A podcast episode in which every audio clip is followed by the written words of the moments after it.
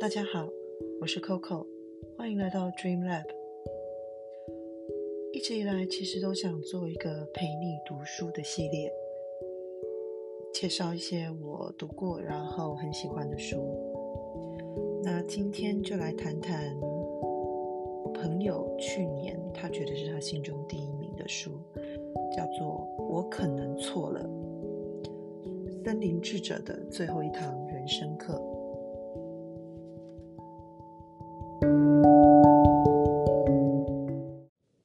本书的作者是一个瑞典的经济学家，然后他在他二十几岁的时候呢，其实是一个已经很成功的财务长，然后也曾经上过杂志啊，然后在社会跟大家的眼中，的确是一个成功人士。其实以我们来看，一切真的是非常顺利的，但是呢，他却最后决定了出家，因为他说啊。他每天早上起床出门的时候，他觉得他像是正在打扮成一个经济学家，所以他会在浴室的镜子前面打好领带，然后跟自己说：“各位，表演要开始喽。”但是其实他的心里不是很舒服，因为他不喜欢上班，想到工作的时候经常很焦虑，脑海中其实有一个二十四小时都在盘旋的疑虑漩涡。什么时候会有人看穿我？什么时候别人会发现我就只是呆坐在这里，假装对经济问题很感兴趣？我觉得这个是所有上班族都会有的一个疑问吧。在你工作了好一阵子之后，你会思考这份工作的意义是什么？只是为了赚钱吗？那赚钱有很多种的方法。我今天究竟是要成功，还是要快乐？还是我觉得必须要痛苦忍耐，我才能工作，我才能赚到钱。所以他那时候心里就在想，他要怎么可以帮助自己？他躺在这里，然后留在阴暗思想的漩涡当中，这让他非常的不舒服。所以，其实，在他接触了禅宗跟所有的一些静坐以后，他其实觉得。他该往前走了，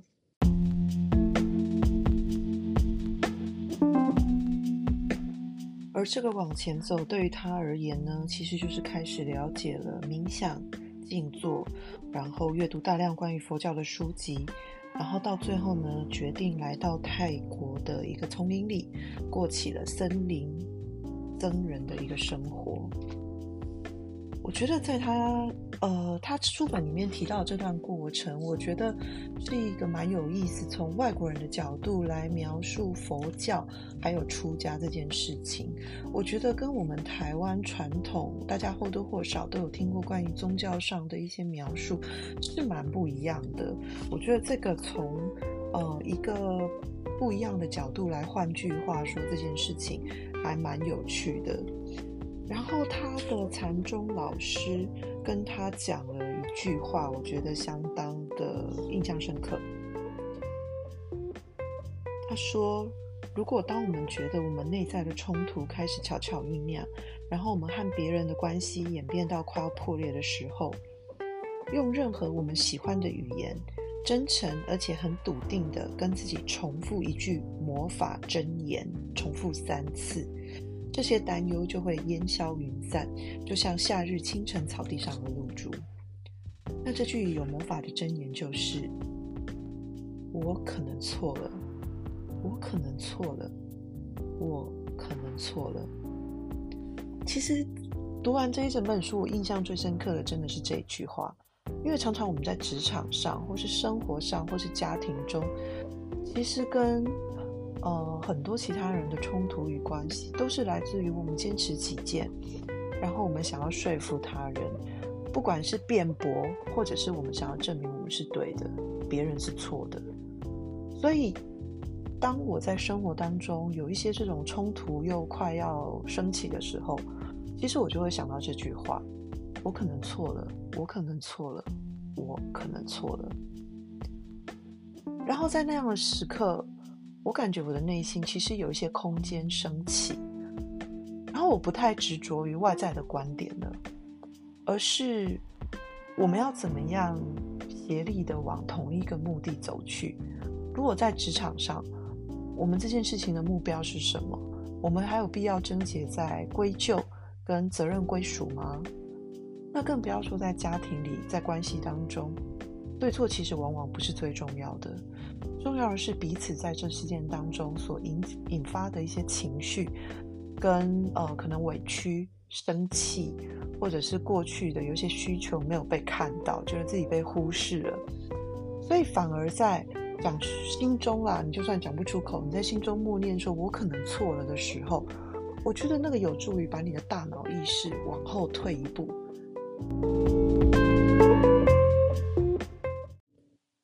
然后这个退一步，其实就是为此刻的纷争、此刻的僵局带来一种觉察，因为我们拉开了一个距离，我们创造了一个空间，我们可以去思考，这样继续争辩下去有没有意义，然后会带来什么？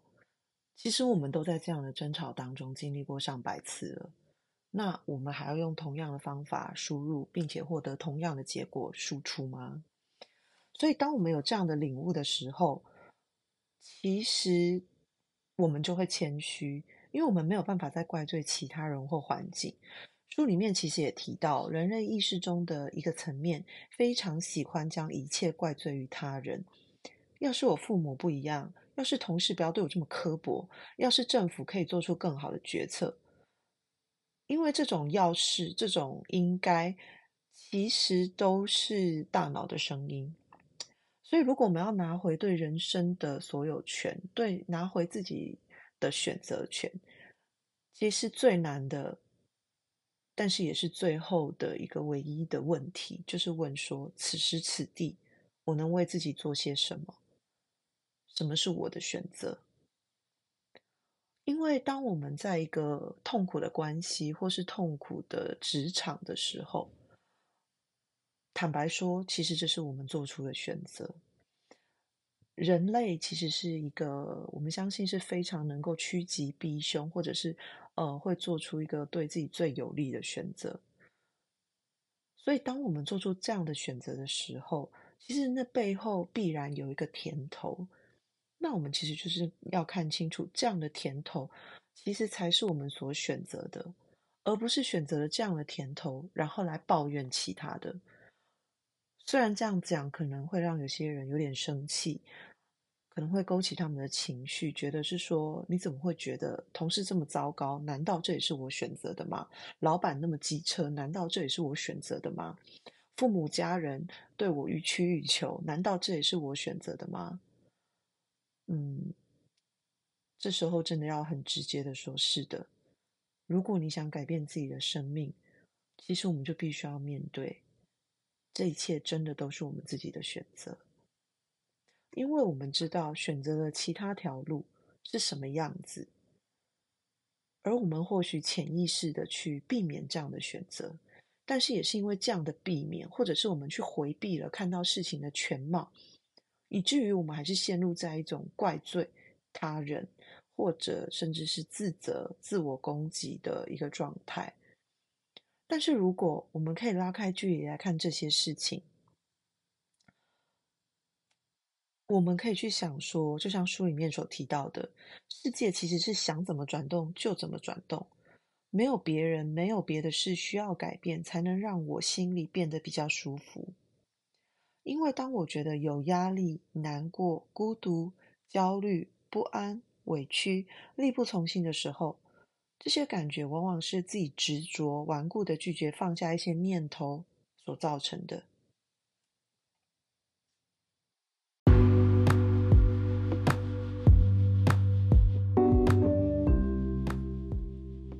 而书里面提到，在这些念头当中，所有的念头最伤人的就是说。我应该有所不同，我应该要更聪明、更勤奋、更富有、更有才华、更苗条、更成熟才对。然后我们就会无止境的卡在这些念头里，或者我们也可以跟这些念头拉开一个距离，缓缓的跨出来，然后如书上所建议的，微笑的跟着这些念头说：“谢谢你的反馈，我们再联络。我觉得他想讲的是说，我们并不等于我们的念头，我们并不等于这些自责，我们并没有那么糟，而这些其实应该真的是一个很好的呃警语，或者是一个很好的提醒。当我们出现了脑海中啊出现了任何的应该的时候，其实我们就要知道，这些应该不是我们发自内心的声音，我们可能是因为。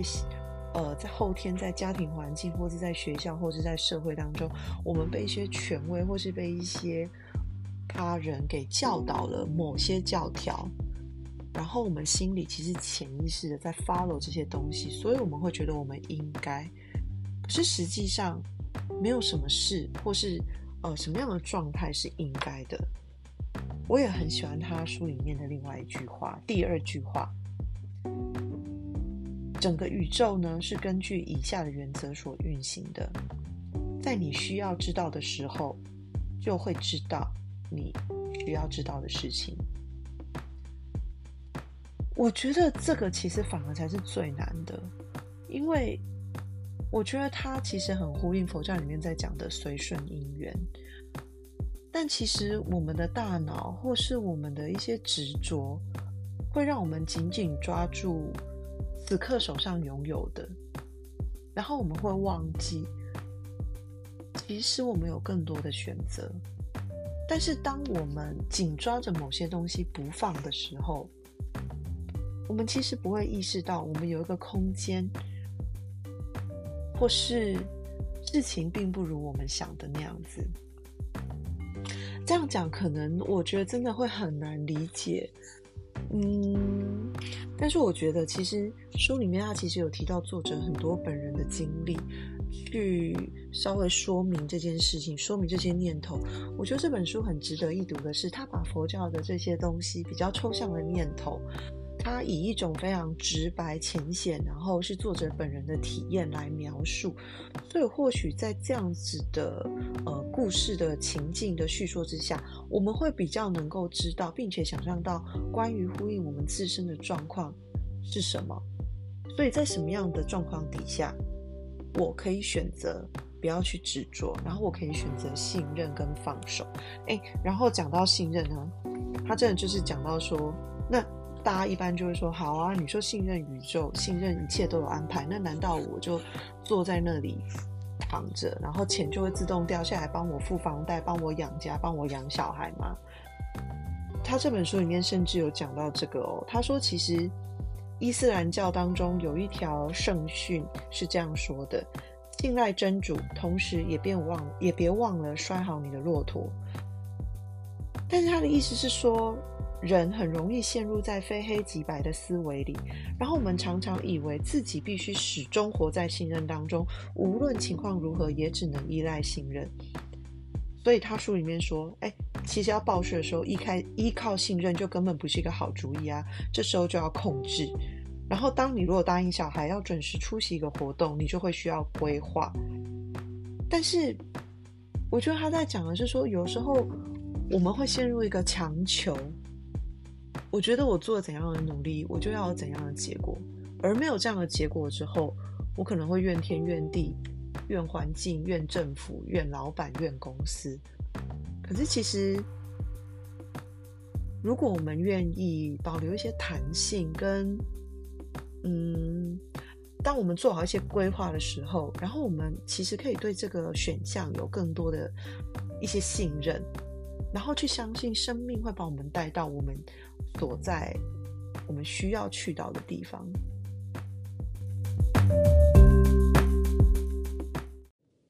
我觉得关于信任这个议题哦，有一个书中里面提到很好的一个练习，就是我们先把拳头用力的握紧，然后松开成张开的手掌。我觉得来，大家反复做一下，我们先用力的握紧拳头。然后松开成张开的手掌，握紧拳头，然后松开成张开的手掌。这是一个很简单，不过可以让我们去觉察到，我们人生有什么是我们已经太执着的事物，不管是物品、情感或是信念。我现在自己有时候会想到这些执着，或是我紧抓着某种结果，或是某份工作，或是嗯某个念头的时候，我就会紧抓我的拳头，再张开我的手。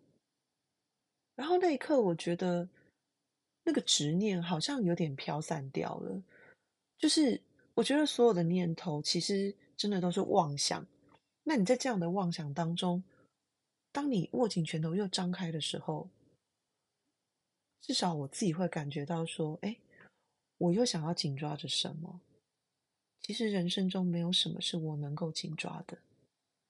而当我松开的时候，我跟我来时的时候一样，就是我们都是光溜溜的来，光溜溜的走。然后我觉得握紧拳头跟张开双手这件事情，嗯，很象征性的传达这个状态。当我们松开手的时候，我们就只是存在着，我们就只是在这里，我们就只是在这个世界当中。不知道为什么讲到这个时候，我觉得很感动，就是。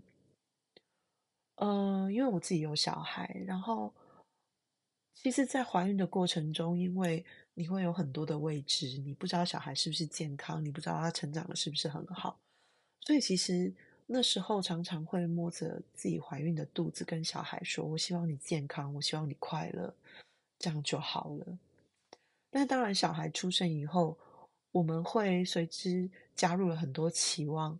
哦，希望你在学校表现好啊，希望你体态要好啊，希望你养成运动的习惯呢，巴拉巴拉的。可是其实到最后，为什么我们忘了初心呢？忘了初衷？我觉得这也是回归到我们自己身上。我们人生在世，我们要要求的究竟是什么？当我活到了中年这个年纪。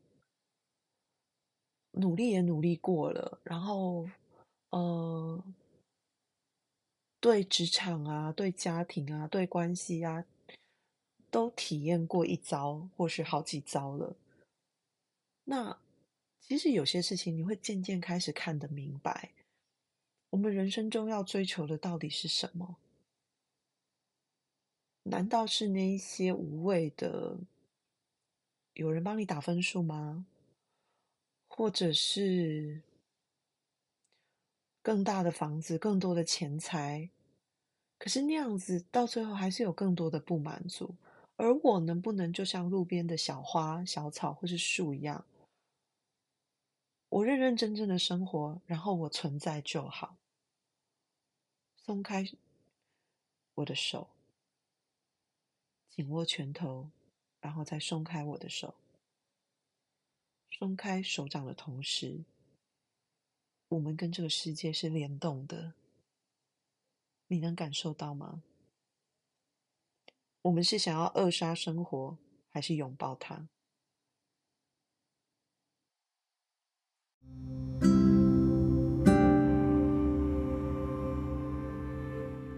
讲到健康，书里面最后的作者哦，其实他有还俗。然后他还俗了之后，其实，呃，有一些生病的状况哦。然后他截至今日，他知道说他和自己身体的关系截然不同了。那他深深感觉到他跟身体都不再年轻了。于是他心怀感恩，想要赞美身体。呃，我现在就念一段这个祷词。那身为一个曾经也是生过病的我，也是体认到。呃，身体的改变的我，我非常喜欢这段悼词，跟你们分享。身体啊，谢谢你，每一天都竭尽全力。现在你正在打一场苦仗，我懂。你现在的一切都得付出代价，然而你仍然为我竭尽所能，即使你连自己需要的空气都得不到，我正在尽一切所能帮助你。我明白这还不够，还差很远。然而，你继续奋斗，日复一日付出自己所有的一切。你是我的英雄。我保证，一旦又有一个动作你做不来，我绝对不会生你的气。我保证，会比过去任何时候更常好好聆听你的声音。我保证，不会向你所求超出你能力和没有意愿给予的事。对不起，我以前总是这样。最后也是最重要的一点，我郑重承诺，当你再也撑不下去的时候，我会按照你的意思去做。到那个时候，我会尽自己所能的臣服与心怀感恩，在接纳与信任中安息，并因为我们曾经拥有的美好人生感到喜悦，也用坚定与无畏的声音对你说：顺从你的意愿，而不是我的。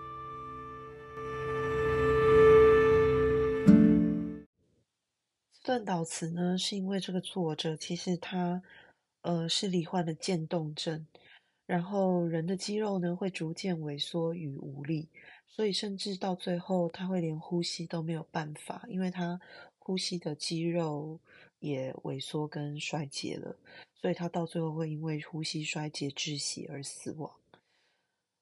嗯，所以我觉得这件事情。在他最低潮的这个时候呢，他打给了他的一个朋友，他的朋友跟他说了一句我觉得很感人的话。他说：“一切自有安排，始终如此，宇宙从来不会出错的。”我觉得从过去下半年到今年，可能，呃，这段日子以来，对每个人来说都很不容易。那这样的不容易当中，其实要维持一个，嗯，你说正念或者是一个希望，其实是蛮困难的。我一开始接触佛教的时候，呃，也是有前辈跟我说了一句话，他说要相信所有的一切都是好因缘，然后所有一切来到你面前的。都是他本来如此，本来就会出现的。我我觉得这个东西，我不确定能不能鼓励到大家，但是我觉得至少它带给我了一个念想，就是说，我们现在受到的一些挑战或挫折，或是嗯焦虑，或是低潮，其实在我经历过了这样。高高低低的起伏之后，我其实现在可以在低潮的时候去知道说，嗯，这些低潮的情绪出来，表示我有更多的潜藏在深处的没有被发现的创伤，他现在出来跟我说话了。所以只要我能够能够跟他们静静的待着，他们就会转化，他们就会改变，就像阴晴圆缺，就像出太阳跟下雨天。这一切都不会是永远的，甚至像是金盏花大酒大饭店嘛，就是一个印度片，它里面有一句很有趣的话，他说：“Everything will be all right in the end. If it's not all right, then it's not the end.” 就说所有的一切到最后都会变好的。如果现现在它还没有变好，那只是因为。事情还没到最后一刻，我觉得，呃，我不晓得是谁在听这些 podcast，但是我相信我们的灵魂在此刻是共振的。我们此刻都需要听到这一句话：一切自有安排，始终如此，宇宙从来不会出错的。就让我们一起待着，撑着，陪着，然后这段时间就会过去了。好吗？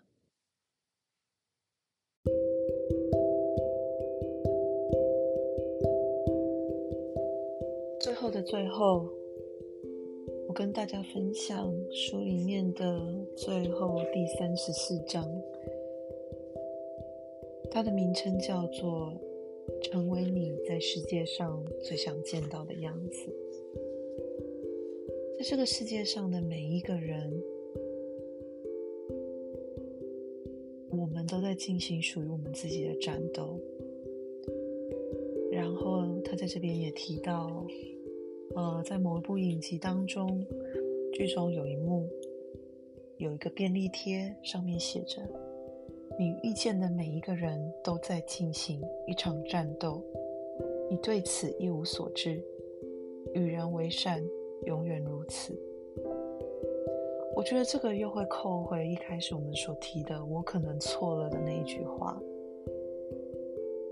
就是其实你说修行，不管是宗教或是身心灵的疗愈，到后来，我们都会知道，就算做不到，但是我们能够觉察得到，一切又有什么好执着跟争辩的呢？每一个人，当我们经历了自己的高潮低潮，我们经历了各种的自己的阴暗面。各种的不堪，经历了自己的嫉妒，经历了自己的小人之心。其实我们对他人会多出一份包容，因为我们每天都在自己的战斗里，我们每天都在自己的泥淖里。每一个人都知道，都在试着努力从泥淖中爬出来，然后只为了求过好每一天，或者是。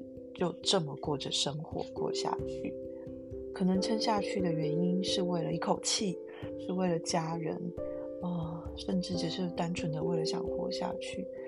那我觉得这都是很令人敬佩的。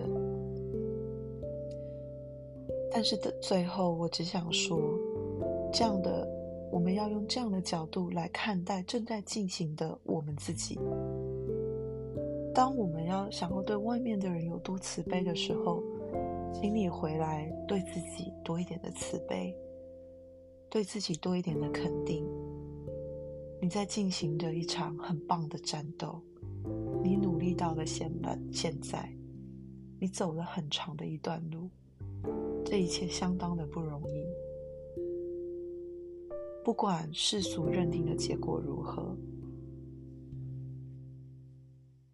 你已经很棒了，你试着成为你心目中最想要的那个样子，而就是这份努力，让你成为了你现在最美好的样子。希望这样的分享你们会喜欢。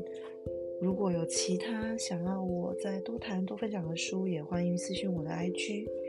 那今天关于这本书的分享就到这边喽，谢谢大家收听。